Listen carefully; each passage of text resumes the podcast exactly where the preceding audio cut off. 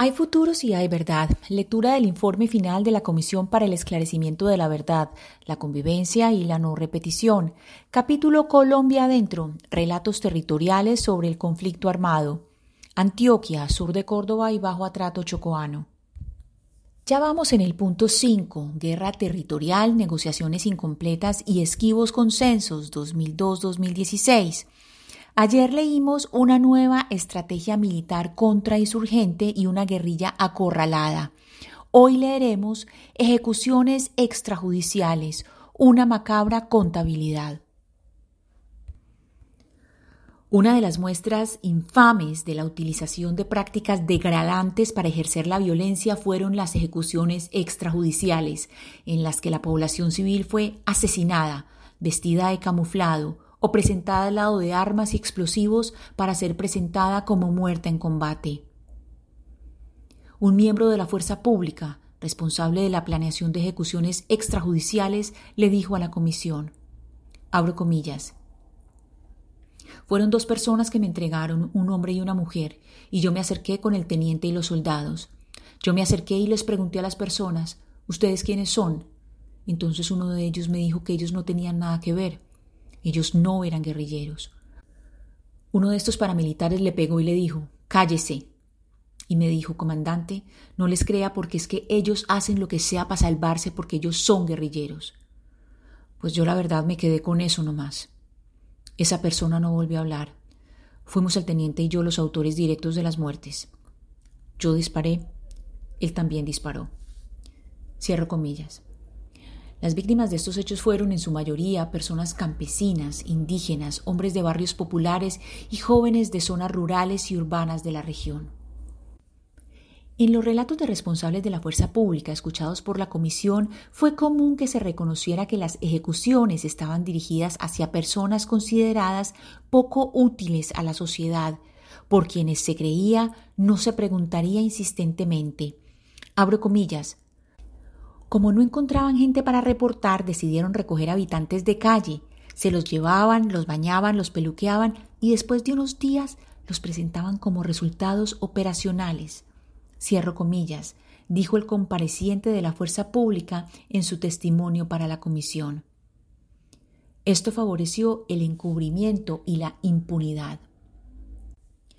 Los datos entregados por las organizaciones de víctimas y la información recolectada por la Jurisdicción Especial para la Paz JEP confirman que en el departamento de Antioquia se presentaron 1.611 muertes como estas. Según el auto 033 del 12 de febrero del 2021, expedido por la Sala de Reconocimiento de Verdad, de Responsabilidad y de Determinación de los Hechos y Conductas de la JEP, se ha podido establecer que en Colombia, entre los años 2002 y 2008, se produjeron 6.402 casos de personas asesinadas por integrantes de la fuerza pública y presentadas como bajas en combate. De este número de personas asesinadas, 1.611 personas fueron en el departamento de Antioquia, lo que equivale al 25.19%, en su mayoría hechos ocurridos en las subregiones del oriente antioqueño y el valle de Aburrá, con una gran concentración de casos en los municipios de Granada y Medellín. En el informe 119 CI 00323, abro comillas, ni descuido ni manzanas podridas, ejecuciones extrajudiciales en Antioquia, una política de Estado, cierro comillas, preparado por cuatro organizaciones no gubernamentales, se documentan 65 casos con 97 víctimas de ejecuciones extrajudiciales ocurridas en Antioquia en los periodos 2003-2004 y 2007-2008. Estos casos, que muestran patrones de sistematicidad, dan cuenta de la participación y responsabilidad de los comandantes del Batallón de Artillería número 4, coronel Jorge Eduardo Sánchez Rodríguez Bajes, y la Brigada 14. Uno de esos es el caso numerado en el informe como 13. Abro comillas, el 19 de febrero de 2004, la sección Atacador 2, al mando del sargento Sergio Restrepo Moreno, en su calidad de comandante de la patrulla, reportó haber sostenido combate en la vereda Los Medios, jurisdicción del municipio de Granada, y producto de este se dio la baja de tres subversivos sin identificar. Los hechos sucedieron en el marco de la misión táctica fulminante, la cual desarrolló la Orden de Operaciones Espartaco. Los militares trasladaron los cadáveres hacia el cementerio del municipio de Río Negro, donde se realizó la inspección del cadáver. Adicionalmente, los uniformados sembraron dos armas de fuego y material de intendencia a los cuerpos de los campesinos. Cierro comillas.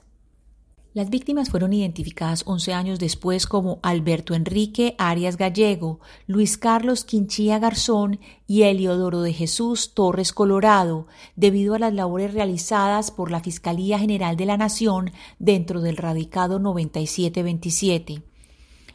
Abro comillas.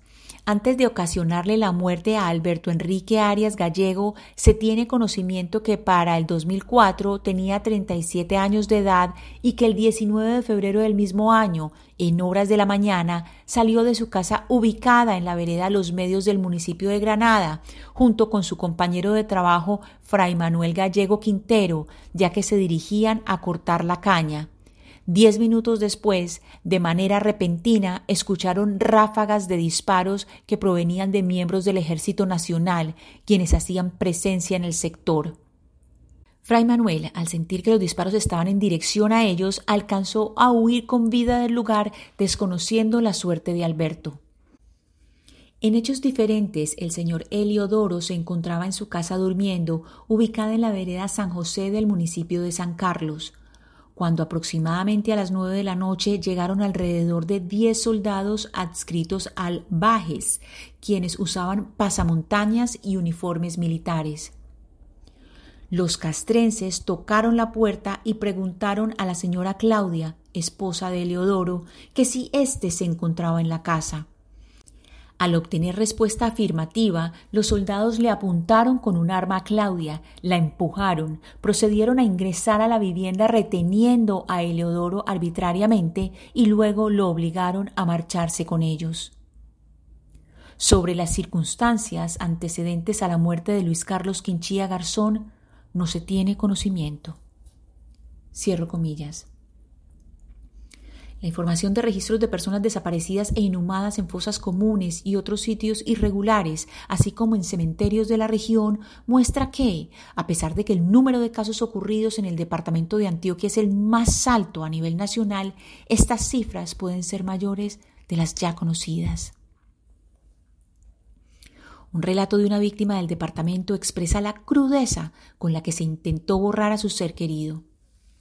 Abro comillas.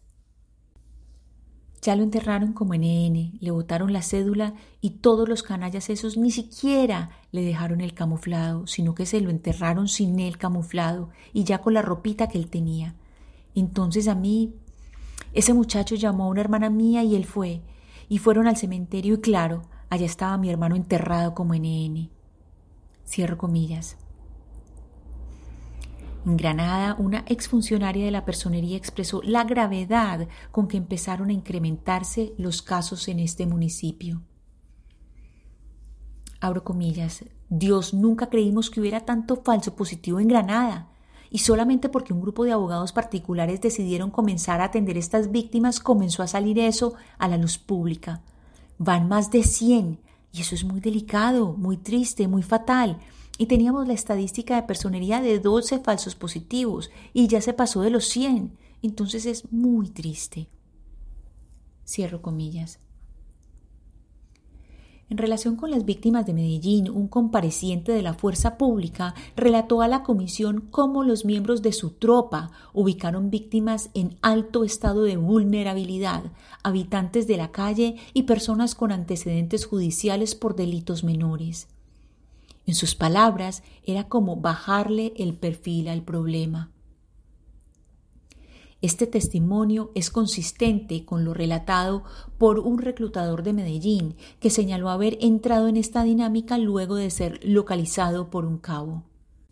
La crueldad a la que en esta ciudad llegó el perfilamiento hacia personas en estado de vulnerabilidad ocurrió a tal grado que este mismo reclutador, junto con otros que trabajaron para la cuarta brigada, se cuestionaron tener que buscar personas en otros lugares al haberse agotado ya las víctimas en Medellín, quienes en su mayoría fueron habitantes de la calle y personas con adicción o dependencia a sustancias psicoactivas. Abro comillas. Entonces Román me dijo, estamos calientes, estamos acabando con los gatos de la plaza. Gatos es la expresión que se le da a una persona con su problema de vicio en el bajo mundo. Estamos acabando con los gatos de la plaza. Es que Pocholo ha sacado un poco de gente. Silva también. Había un pelado al que le decían el flaco o secuaz, que era reclutador también. Me dijo, Enano, toca que viajes para los pueblos o para otra parte. A Román le llegó la información de que Víctor Julio iba a matar a Pocholo, otro reclutador de Medellín, porque le estaba calentando la plaza y le estaba acabando con los viciosos, entregándoselos al ejército para que fuesen muertos como dados en combate, pero realmente eran un falso positivo. Cierro comillas. Las víctimas coinciden en que se vulneraron sus derechos a la honra y al buen nombre. Las personas asesinadas y acusadas por la fuerza pública de pertenecer a la guerrilla cargan ese estigma hasta que el Estado reconozca su responsabilidad y desmienta los señalamientos. Aparte de saber la verdad, quieren quitar el estigma con el que se justificaron el asesinato de sus hijos, hermanos y vecinos, limpiar el nombre de ellos porque ellos quedaron como milicianos, como guerrilleros. Muchas personas refirieron a la comisión cómo estas acciones por parte de la fuerza pública repercutieron en el descrédito y la deslegitimación creciente de las instituciones del Estado como garantes de seguridad e integridad. Aumentó la desesperanza y la pérdida de confianza en las fuerzas de seguridad del Estado. Hasta aquí nuestra lectura de hoy. Mañana leeremos reformulación del enemigo interno versus la búsqueda de un acuerdo humanitario. Gracias por oír. Lectura casera, Ana Cristina Restrepo Jiménez.